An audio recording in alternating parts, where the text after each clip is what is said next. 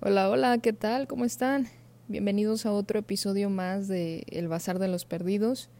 Qué gusto saludarlos y saber que están aquí también compartiendo conmigo, pues otro tema más del cual pensar un ratito por puro ocio, por pura pasión a, la ansiedad, ¿no? De em, estar prestando la atención a situaciones de la vida cotidiana, como es el tema de hoy.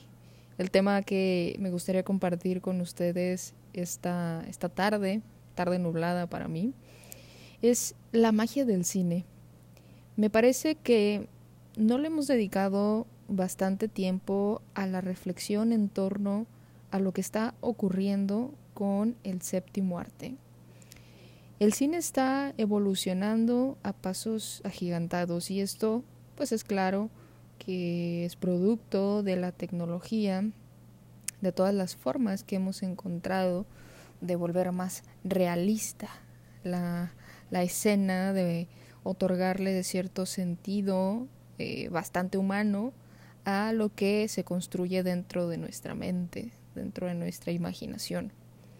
Hay por supuesto muchos expositores, muchos directores que le hacen pues justicia a lo que estoy diciendo, pero hoy, más que hablar de directores y de películas, me gustaría hablarles eh, puntualmente acerca de la magia que tiene ir al cine. Por supuesto, esto está inspirado en algo que ocurrió eh, recientemente en mi vida y les voy a contar un poco de qué trata.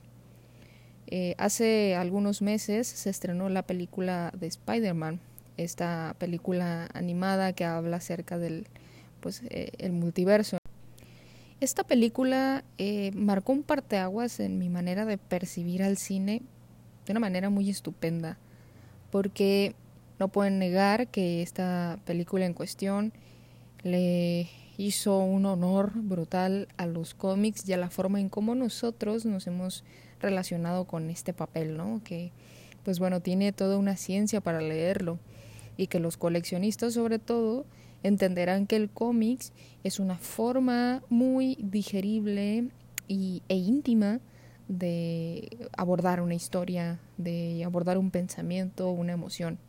Pues bueno, Spider-Man me hizo pensar bastante sobre esa magia que eh, el cine nos produce o nos provoca pues a todos los cinéfilos.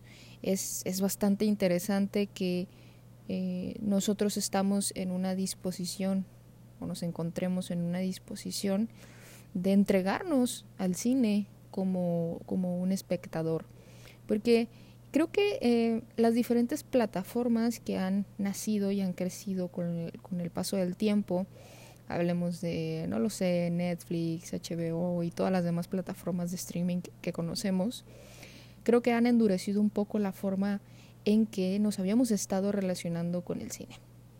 Llámenme anticuada o, o, clásica, si quieren verlo de esa manera, pero es que en serio el cine nos ofrece una experiencia que nuestra propia casa o a lo mejor la compañía en casa de otras personas no nos pueden ofrecer.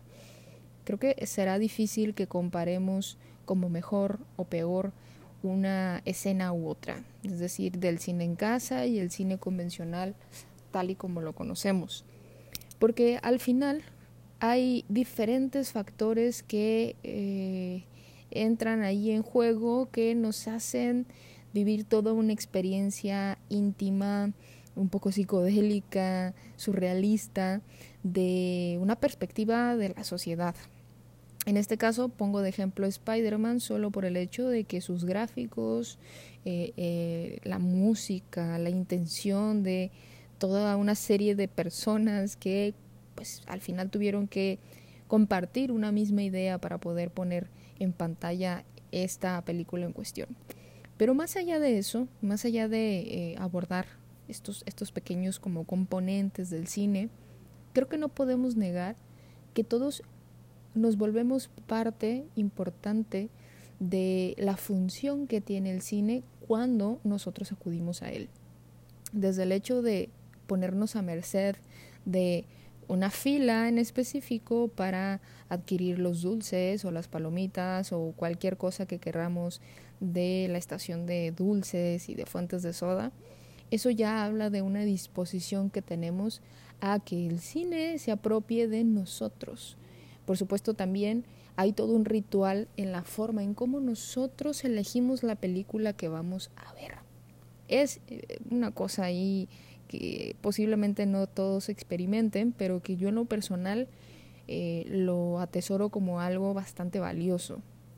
Si recuerdan, el cine en sus inicios, al menos en mi experiencia, me producía una serie de cosas bastante curiosas. En mi infancia, eh, cuando tuve mi primer contacto con el cine, fue con una película para nada infantil, ¿no? Y, esto es, es, muy curioso porque mis padres, cuando me llevaron a esta función de cine, tampoco sabían que la película que íbamos a ver era algo así como una clasificación de 15 o 18 o casi una clasificación C.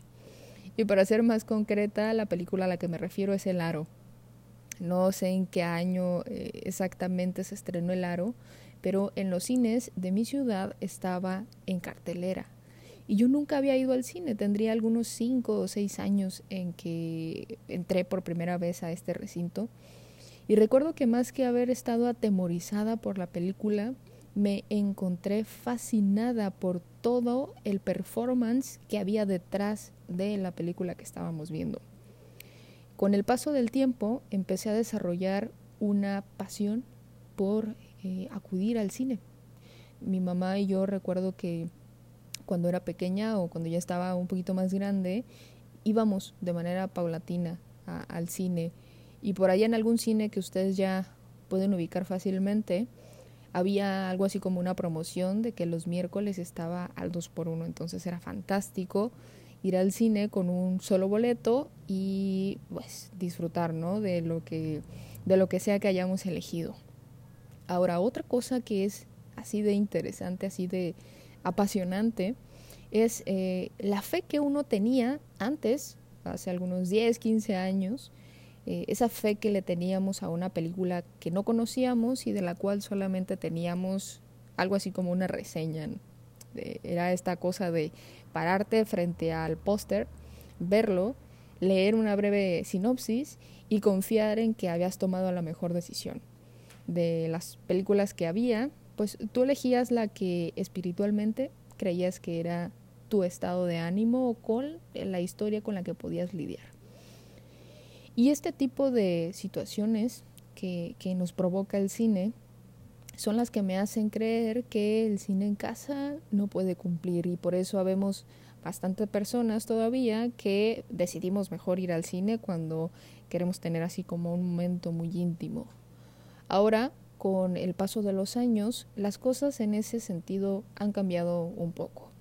Por ejemplo, cuando tú decides ir a ver una película al cine, es muy probable que ya la hayas visto en un video, en un TikTok o sugerida por otra persona que ya fue y que pues si te da la curiosidad bastante de saber de qué trata, agarras tu teléfono, eh, deslizas en tu navegador y lo único que haces es teclear el nombre de la película. Incluso a veces ni siquiera hace falta tener el nombre de la película, simplemente con la idea es suficiente para que tu navegador te, te dé cuenta de qué trata esta película. Hay ya hasta un tráiler visual, una pequeña parte de esa película que te deja pues analizar si la decisión de ver esta eh, película en cuestión es la indicada o no. Y entonces eso de alguna manera ha cambiado la forma en que nos estamos relacionando con el cine. Quizás hemos eh, dejado de romantizar estas, estas cosas de las que les hablo, el, el, desconocer si la película va a ser buena o no, el hecho de, eh, no lo sé, ver al cine casi como un lujo, porque años atrás el cine pues eh, no era accesible para todos y tenías que hacer ciertos sacrificios, o eran como estas cosas que solamente ocurrían una vez al mes y que te lo llevabas para toda la vida, fuera buena o fuera mala la película que viste. Ahora estas, estos detalles han migrado y aun y cuando no nos relacionamos de la misma manera con el cine en esta intimidad de la que les hablo, pues claro que se han abierto otras brechas para experimentar al cine de otra forma. Y creo que la tecnología ha hecho una cosa extraordinaria eh, en cuanto al audio, en cuanto al diseño de las salas que ya prácticamente te simulan que estás dentro de la película y también en cuanto a las historias, que esta es la parte que más me tiene entusiasmada. Confío bastante en el cine. Actualmente creo que el cine está dándonos pie o quizás una iluminación, una especie de señal de a dónde está pintando la nueva forma de arte. Creo que durante muchos años en la filosofía se habló sobre el arte como eso, una especie de catarsis, de pasiones y de expresiones que el hombre pues eh, necesita hacer para eh, materializarse en una cosa. Pero el arte, así como todas las cosas que conocemos, pues van cambiando y adquiriendo formas muy interesantes. Como el arte, el cine está también adquiriendo una forma eh, bastante eh, futurista, bastante visionaria e innovadora de cómo podemos empezar a expresarnos de la manera más humana posible. Y es que esta forma de lenguaje, como el cine, nos da una apertura tremendísima para que experimentemos ideas que no teníamos la menor idea de que podíamos experimentar. Lo mismo con las emociones y las sensaciones. Recientemente estamos pasando por una etapa muy, muy rica en temas y en, historias en el cine. Desde poco tiempo después de la pandemia, las películas que hemos estado viendo han roto un sinfín de paradigmas dignos de, de, reconocerse y de disfrutarse. Basta y sobra con mencionar algunas de ellas que, pues por lo visto, han simbrado también ciertas dudas y ciertas resonancias dentro de la Academia de los Oscar, porque hemos visto que eh, actores y ciudadanías que antes no ganaban, que no fueran las estadounidenses, pues han estado ganando. Historias que antes eran tabú, temas de conversación que eran políticamente incorrectos, hoy están siendo hablados de manera hermosa y digna en el cine. Hay muchas eh, historias que todavía están ahí sin eh, la valoración apropiada por muchas personas y que gracias a la internet estamos pues de nuevo desempolvándolas. De ahí que cuando de pronto se nuble un poco, la gente quiera volver a ver Harry Potter o se quiera aventar las chorrocientas mil temporadas de eh, Juego de Tronos, ¿no? Entre otras, eh, entre otras circunstancias. Y aunque mencioné estas dos series como parte de un proyecto bastante interesante de las plataformas de streaming, también esto es cine, ¿no? Creo que actualmente estamos muy peleados con todas las cosas que no se parecen a nosotros. Eh, entonces, al parecer, el cine convencional de la, de la que les estoy hablando y las plataformas de streaming tienen una competencia feroz por ver quién hace mejor una película o una serie. Y al final creo que si seguimos la lógica de la oferta y la demanda, nosotros estamos en el medio recibiendo pues un poco de todo, ¿no? Entre películas verdaderamente vergonzosas hasta películas dignas de una obra de arte. Y es en ese punto en el que quisiera ahondar un poco. Les hablaba acerca del arte y cómo ha estado cambiando. Y creo que el cine tiene un papel fundamental en este cambio o en esta evolución del arte. Eh, vimos en Spider-Man cómo los diseñadores gráficos consiguieron que visualmente leyéramos, sintiéramos y escucháramos un cómic. La forma tradicional en cómo antes leíamos un cómic ha evolucionado. Y así otras muchas formas de sentir nuestra propia existencia. Hay muchas sátiras en el cine actualmente. Parece que los directores, eh, pues esta nueva, digamos que generación de directores de cine, están bastante entusiasmados con la idea de hacernos sentir de la manera más bizarra posible. Y esto no es malo, es decir, las sátiras son una manera muy sofisticada de hablar de, una, de un fragmento de la realidad, pero eh, pues exagerando un poco las cosas, ¿no? Y hay bastantes películas que han conseguido que nosotros nos replanteemos eh, cómo estamos socialmente hablando. Eh, de pronto por ahí ocurren cambios, cambios importantes eh, dentro de ciertos grupos sociales. Vemos que ahora hay una especie de huelga de los guionistas en Estados Unidos que pues están luchando por sus mm, derechos y que están bastante preocupados porque la tecnología algún día los vaya a suplir. Este tipo de preocupaciones son pues una señal más de que estamos frente a un cambio interesantísimo dentro del cine.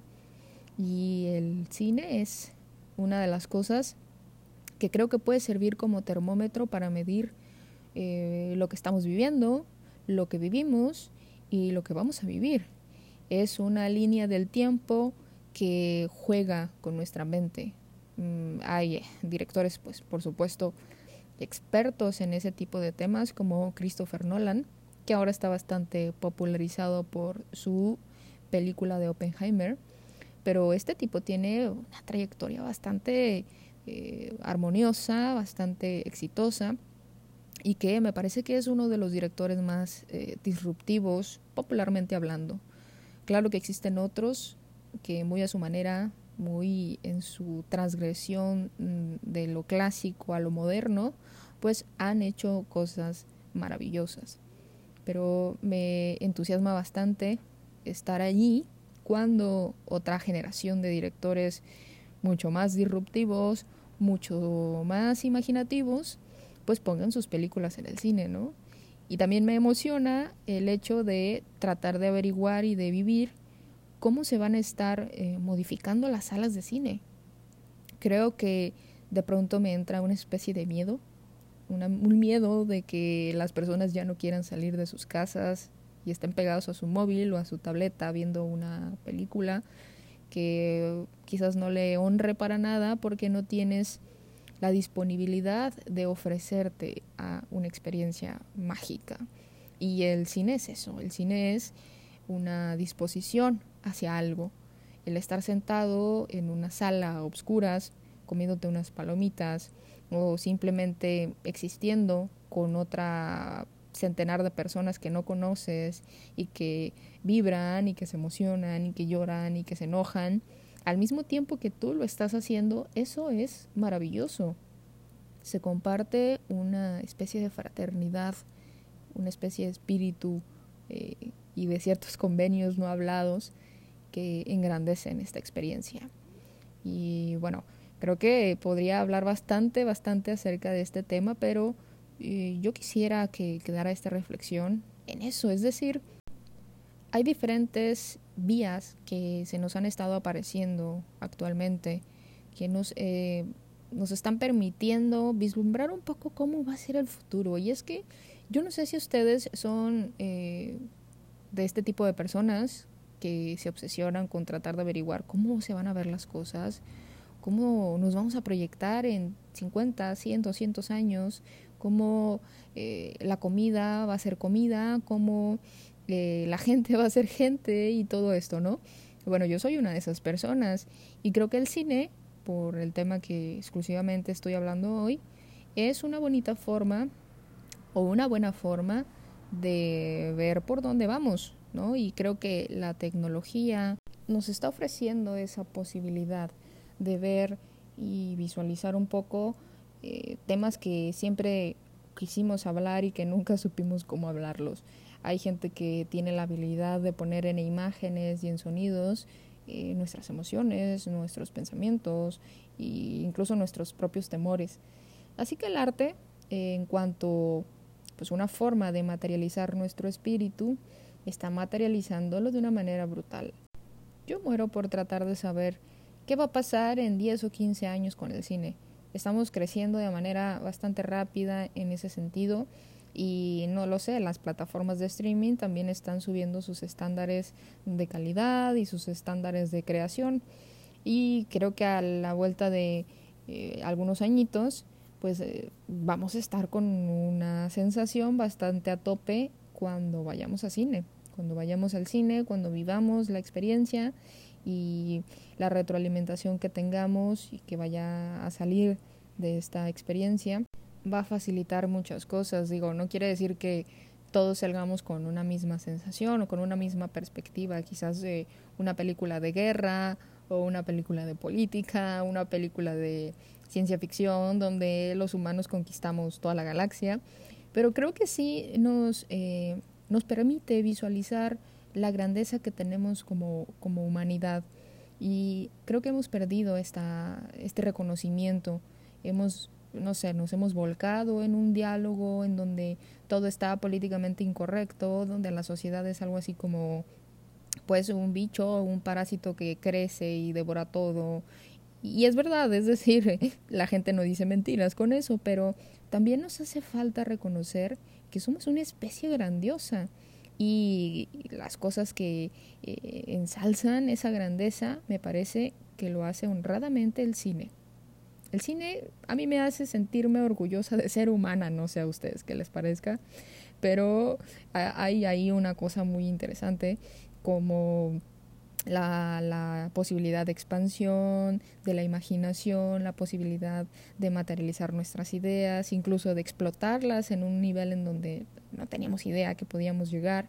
Y ahí también, ahí la apertura a que existan eh, cambios sociales importantes. Insisto, eh, hay ya movimientos que se están, pues están fabricando, ¿no?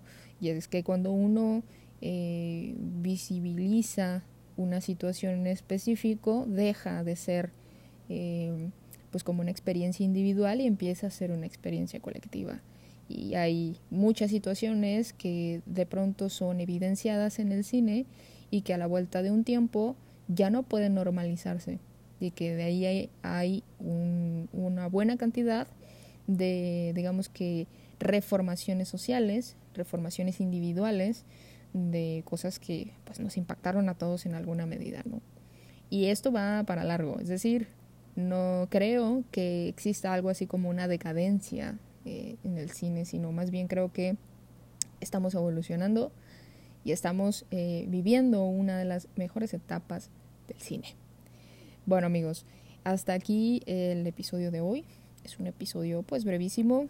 Yo solo quería contarles y compartirles esta experiencia que yo vivo cada vez que estoy frente a una pantalla gigantesca, que más que, eh, no sé, otorgar o cumplir o abonar un poco al sistema capitalista, porque pues al final puedes estar en tu casa haciendo lo mismo, creo que este tipo de actividades nos llenan el alma en alguna medida y nos, pues, eso, nos sacan de la rutina y nos regresan un poco la fe de que el humano no solo destruye, sino que también puede construir cosas hermosas.